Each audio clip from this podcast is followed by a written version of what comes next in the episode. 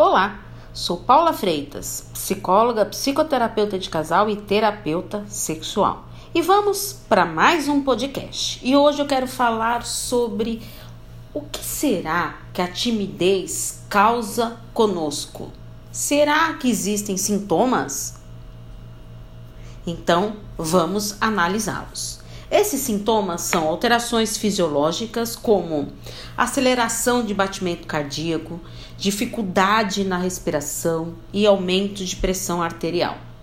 Pois é, alterações físicas, mãos trêmulas, sudorese, uma secura na boca e até muitas vezes gagueira.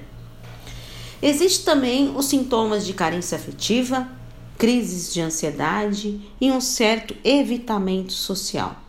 A timidez pode prejudicar tanto a pessoa que pode até levar a uma fobia social, sendo fundamental um acompanhamento psicológico. A timidez ela está relacionada com a insegurança da pessoa.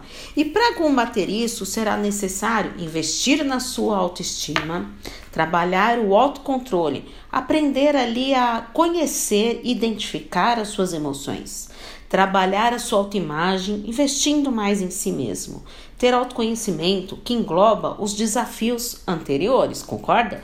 Adquirir a inteligência emocional, ter autoeficácia, o quanto eu acredito ser capaz de realizar e lançar seus desafios, saia dessa zona de conforto.